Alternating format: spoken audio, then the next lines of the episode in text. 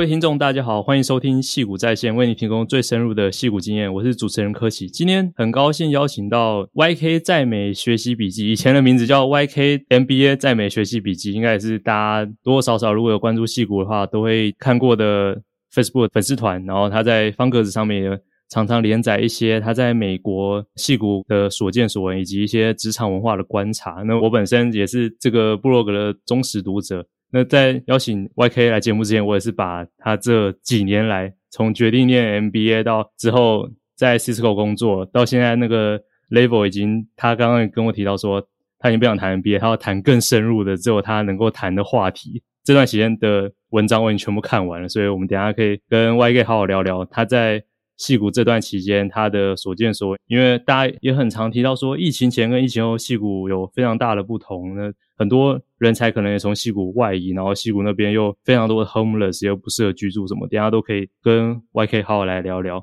好，我们先请 YK 跟来宾打个招呼。Hello，大家好，我是 YK。那是不是请 YK 稍微介绍一下自己的背景？现在在 Cisco 做什么？然后同时你也担任北美台湾工程师协会的 board member 嘛？好啊。我原本在呃学生的时候，我是念算是 double specialty，我念那个资工跟这个财经。那我后来呢就觉得啊，对工程比较有兴趣，我就念了一个算是电机资讯的硕士在台湾。那出来以后呢，我就去一个 IT consultant 公司叫 Accenture 当这个管理顾问，做了四年以后，觉得诶，该是时候我想要去美国试试看。所以我就申请 MBA，后来到 UC Berkeley Haas 啊、念了两年的 full time MBA，然后出来就在这个思科 Cisco 做产品经理到现在。我们不免俗的，我还是想要问说，当时为什么想要申请这个 MBA？但我们可以再更深入一下这个话题，就是因为大家想要去矽谷工作都知道，可能你的入场券就是你得留学。那如果你不是走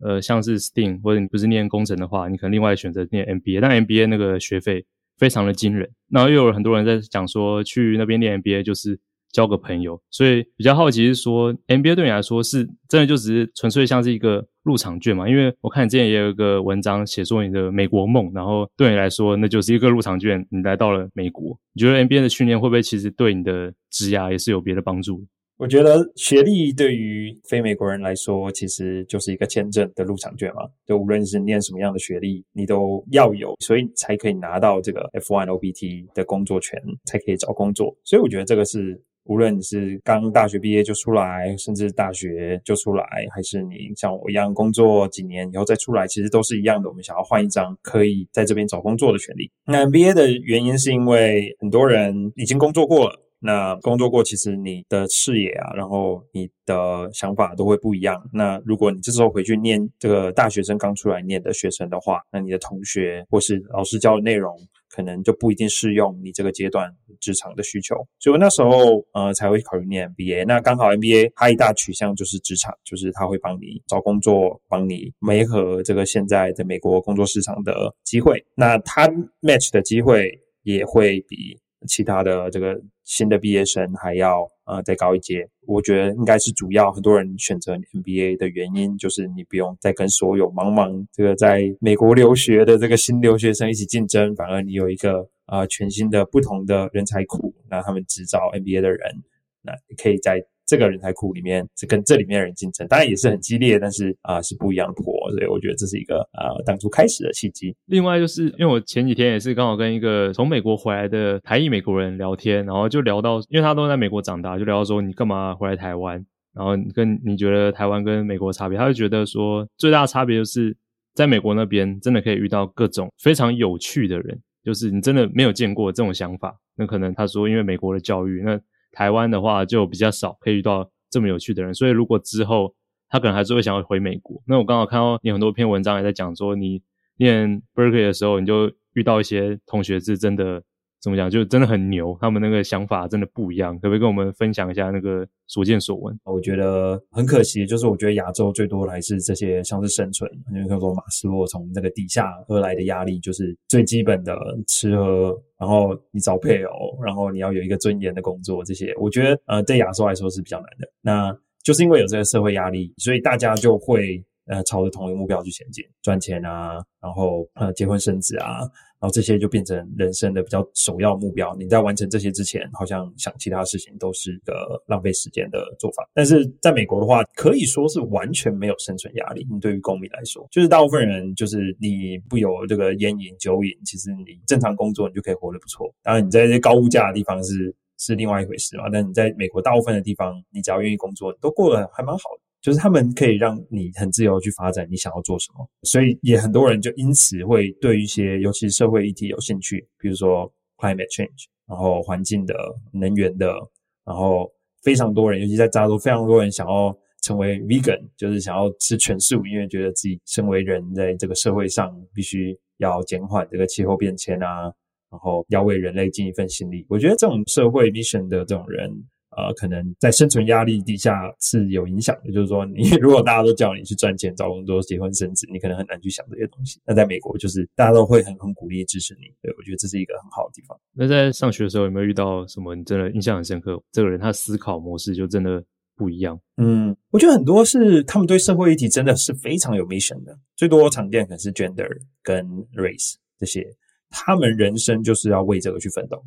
那我即便来念 MBA，我不想去找有高薪的工作，我想要运用这个商业知识去提升可能这个族群的行为。如果你在台湾，你可以想象一个原住民来说，我来念台大，我我什么都不想学，我想要帮原住民做事，然后真的是全心全意的说，有没有任何原住民的假设一个。呃，一个公司或者一个组织，我想要 full time 做这件事情，所以我觉得这个是我我看到一个很很令人感动的地方，就是说他们对于他们自己相信的事情是可以抛下所有，然后直接朝着这前进的，我觉得还还蛮感动。那除了这个以外，还有很多，比如能源啊，然后食物 food，在台湾我几乎没有看到有人对这种 food innovation 会有兴趣。那这边什么 impossible food 嘛，就是那种 vegan 东西，就是他们真的对这个非常有兴趣，然后觉得这是人类未来的方向。我觉得在台湾应该很难找到这种人。那你觉得随着像美国现在通膨严重，特别矽谷那个物价、吃饭什么服务都非常的贵，那你在那边生活的物价这么高，会不会让这些人很难可以真的专心说想要做自己那种跟赚钱比较无关？他可能像你刚刚讲的，他就要做一些社会的置业，会让他们真的很难在那边做。其实我对物价这件事情还蛮有话聊的，因为我事实上觉得物价在某些层面是特别高。但在基本生活需求里面，其实是没有的。就如果你去看 grocery，就是是超市卖的东西，它可能是基本人人生所需吧，牛奶啊，然后蔬菜啊，肉类啊，矽谷没有比其他地方高多少。而且这其实占你消费的的开支的比较小的部分。那最大的开支其实大部分还是租房或者买房。那这确实造成很大的问题。所以之前在 Berkeley 就有一些 strike，就是有些游行说，呃，老师，尤其是公立学校老师是没有办法住在 Berkeley 或是 Oakland 或是 San Francisco 的地方，因为这边租金太高了。那他们怎么做呢？他们就是要坐这个一小时的地铁 BART 来这边通勤。那那边的租金其实是相对是可以负担，应该至少少个可能三十 percent 以上。所以就他们必须要牺牲他们每天通勤的生活品质，然后来这边做没有那么高薪的工作。我觉得是是造成一些问题，但是就整体物价来说，我觉得其实是是没有那么夸张的。尤其是跟美国其他地方比，如果去其他州的话，你就发现哦，OK 是高，但是也。不会造成那么大的影响。最主要还是，如果你要住在这里，或是你有一栋房子，确实是会压力很大。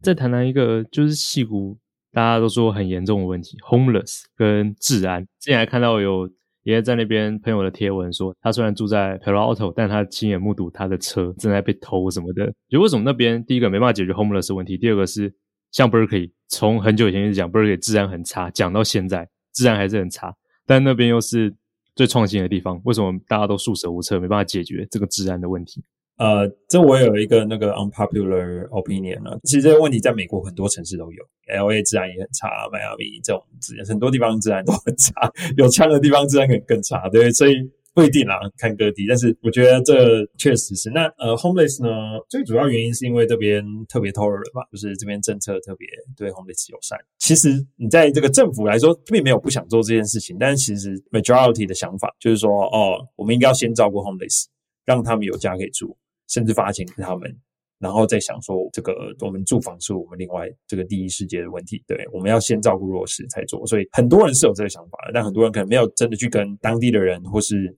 这边长大的学生交流，他们的想法，他会觉得说：“哦，我们就是应该要发展。”然后，因为可是很多人其实，尤其加州普遍的投票的人都很支持这些扶弱济贫的的政策。那治安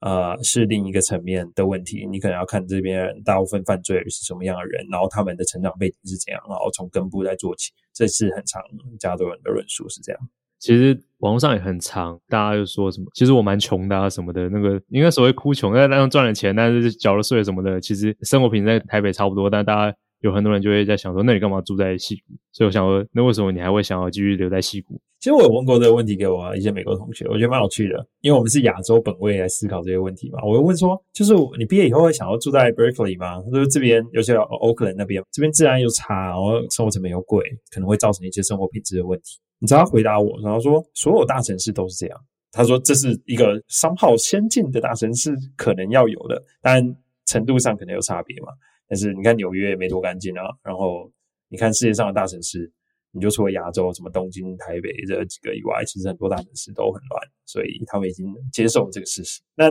如果你说哦，那些人为什么想要住在这边？那我觉得这是这一个整体的考量吧。那我觉得每个人生命中你要选择住在哪里是一个非常大的决定，你要把整个 package 都考虑进去，包括你的。下一代，我觉得这里是一个很大的承接点，所以我觉得，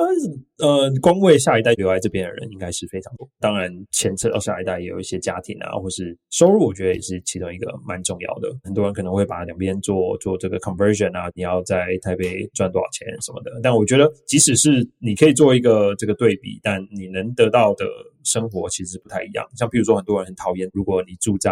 非公寓的地方，其实是很少人的。很多人很讨厌这种很不方便，然后出门都要开车，然后路上都没有人，左右邻居可能也不一定认识的这种感觉。那跟台湾这种乡里情啊，这种邻居这种人情味是完全不一样的。而且是你花越多钱，你买在越贵的地方，其实越孤单的。那这是完全不一样的选择嘛？那我我个人觉得整体来说蛮喜欢，尤其是天气，我觉得蛮好的。所以刚刚有听到几个，一个是天气听起来非常重要，确实加州那边天气真的很好。那因为台北这边夏天非常热，然后下雨。另外我还听到就是下一代的教育嘛，跟收入，收入，因为我之前看有一篇文章也说，你的收入到一个 level 之后，你所谓边际效益就变少。你真的是你再多赚点钱，你在那边其实你也不会特别想知道什么不同凡响的服务。所以这个收入对你来说，那个在吸我吸引力或者什么，是三十年之后你要退休了，这笔钱可能可以让你更好的退休，这个吸引力吗？还是是什么？呃。现在收入就是，比如说你对于这个人吃喝拉撒温饱啊，或是买名牌啊，或是旅游，因为矽谷是或是美国科技业是收入比较高的地方，所以对于这些这些消费是比较能够负荷。但是对于住跟教育这两件事情，是随着你的收入跟你想要去的地方是不断调高的。我对住是还好，但教育我是觉得哇，这真的是啊、我有机会可以让他受比较好的教育，我觉得可能要送他去。就我不知道你对这个大学。美国私立大学学费有没有概念？嗯，我知道 Stanford MBA 非常贵。对对，这是 MBA，而且他们大学其实是跟 MBA 一样贵的。如果没有拿奖学金或是所谓 financial aid 这种助学的贷款，或是。财务方案的话是差不多贵的，所以其实你要养小孩四年，其实对很多人来说都是一个蛮大的压力。那这边美国人来说，他们就是不管了，让小孩自己去贷借钱去念，其实是另外一个美国特有的一个财务问题，就是说一大堆这个二十几岁的人都背着非常重的学贷，然后其实他们有名牌大学，但是他们的工作也不见得可以支撑他们去还，就导致现在这个拜登常常每一两年就在赦免这些学贷，因为太多人真的是负债的。但是对于台湾人来说，其实很难想象，台湾人觉得哦，负债我就要拼命还债啊，或怎样？其实美国人完全不会。你说啊，学贷放在那边啊，也不会怎样。我可能到四四五十岁还在还学贷，这是很正常的。接下来我想聊一些关于台美职场文化上的差异。可不可以先跟我们介绍一下你在 Cisco 那边主要负责的是什么？我在这边做的是资料中心的这个算是伺服器跟它上面的这个软体，它是一个管理伺服器在我们叫 cluster 每一个集群之间，他们彼此之间怎么沟通协调。然后我除此之外，我也有最近在接触。呃，利用 AI，然后来帮助制药中心之间彼此调控，以及利用 AI 来让我们沟通更容易。譬如说，我们做很多这个自动化，可以让 AI 语言模型可以自动根据。我们现在有个资料去回答客户跟我们那个 partner 的问题，我觉得这是我最近有兴趣的专案。但整体而言，我在做的是算是资料中心相关的产品。因为你在台湾有工作一阵子，然后现在也在美国工作一阵子，那你观察到台美职场文化的差异是什么？嗯，我在台湾待的是一个外商，虽然大部分人都是台湾人啊，但是实际上就是跟台湾公司接触并不长，大概一年左右。然后我有两年多在在大陆。我觉得最主要是还是阶级吧，就是说，嗯，台湾就是一个口令一个动作，然后老板叫你做什么，你去把它执行完成，这很着重在这个执行能力。但是这边呢，我觉得更多是它会让你呃有空间去自己自发性的提出一些计划，然后自己去拉人，自己去拉资源，自己去跟每个部门之间的协调，然后把一件事情做成。那这件事情，我觉得在台湾是非常少有这样的机会去放手让你做，因为其实老板要对你有非常大的信任，而且要让你。有时间跟资源去做这件事情，比如说 Amazon 这种公司，他们可能就比较 demanding，就是比较接近亚洲式的文化。那我在公司，它是就是希望你自己去提出自己想要做的事情，然后自己立整件事情去达到完成。我觉得这是一个蛮好的经验，就是说，首先非常放心让你去去成长，而且他会用这个，等于说每个人他对你的期待都是希望你有这样子的能力去自发性的提出事情，然后解决公司的问题。我觉得这是一个很好的经验。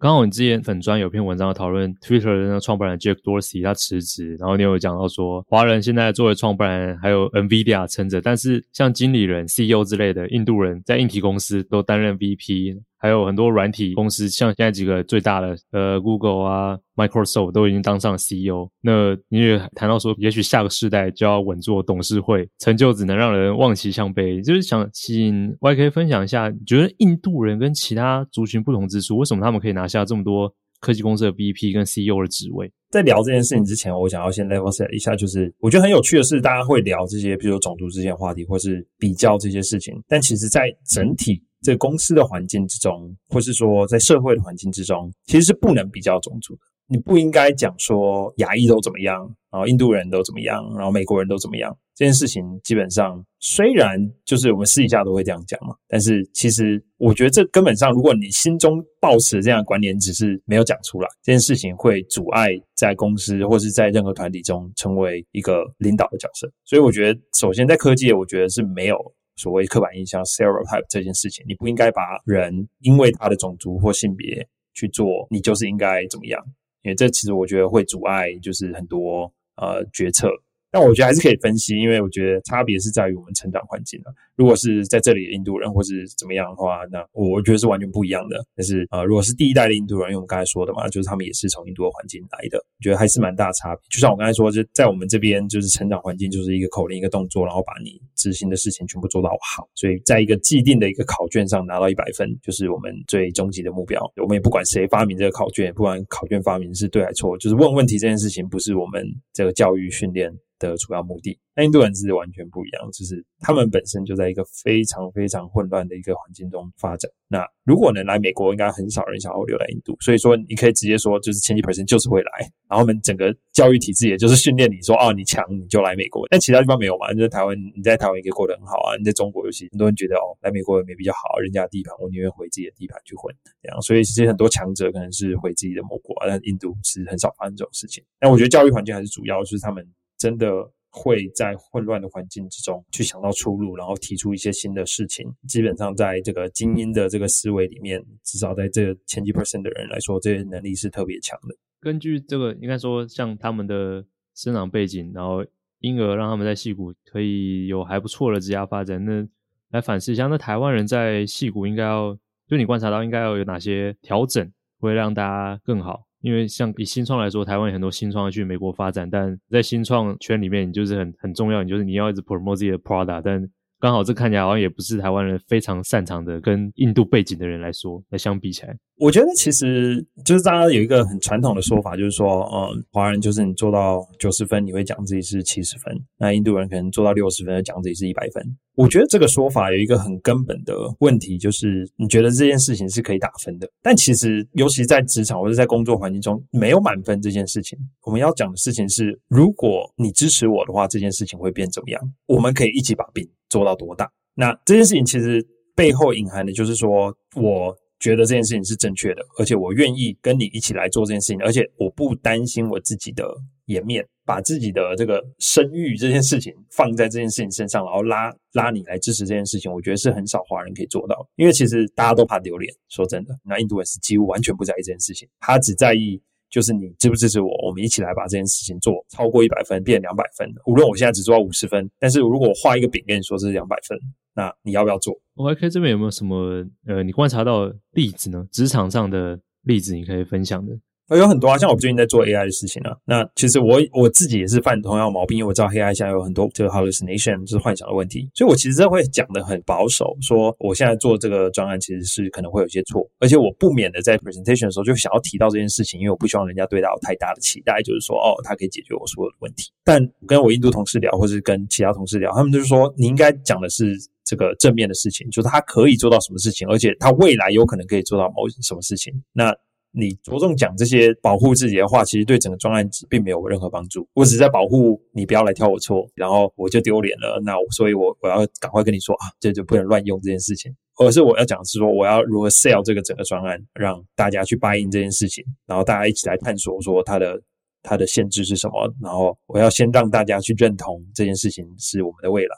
然后才一起来探讨它背后的有可能可以改进的部分，所以我觉得这是蛮大的学习。然后基本上所有真的能把事情办成的人都必须要有，我觉得这个这个特质，以一个画大饼的方式去想这件事情，我觉得才是真的能做成事情。像马斯克就像每天在那边吹说可以上火星，大家也觉得不行，但是事实上他也是迈出这个宇宙探索的这一步的人，所以这是一个蛮重要的特质。最后一题，我想问说，为什么你会开始写？MBA 在美学习笔记，主要也是我有觉得我有很多就是没有 unpopular opinion，觉得可以跟大家分享。就是在我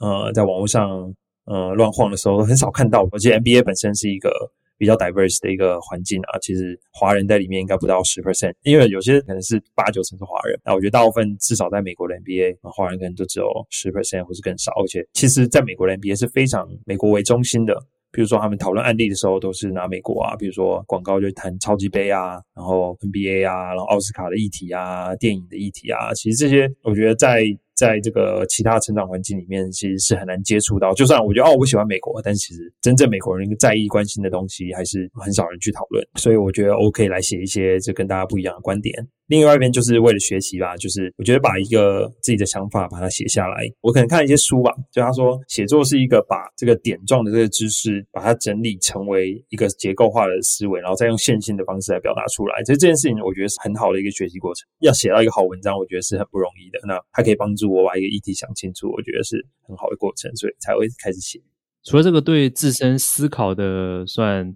嗯带来的好处，因为像我之前认识因为在美国 YouTube，他都在做一些半导体的 YouTube，然后一开始做都没有什么人看，做了四年之后，突然疫情，大家对半导体很有兴趣，然后流量暴增。那后面他说很多很有趣的人都会联络他，然后最让大家惊讶的是。Ben Thompson 也联络他说他知道了这个 YouTube 节目，想要合作，所以那算是他当时没有预料到。那你会不会你写这个 blog 之后写了一阵子，然后发现哦有一些大神或者什么很厉害的人他联络你，然后你因此认识了这些人脉，有没有这些例子？嗯，我觉得有些台湾在谈科技的人，我们多少就会在网上就会有些交流。然后如果呃我刚才说哦我有我有一个 blog，我觉得确实是一个很好的 opener，就是说呃他可以上去看我的文章，然后就知道。我的想法是什么？要看我们合不合来。对，我觉得蛮好的。但是其实我觉得，像我写的议题，在台湾整体来看，应该算是非常小众。因为我去观察，就是跟我写类似议题的人，其实最高的粉专可能不超过十万吧。对啊，就是以 Facebook 来说啊。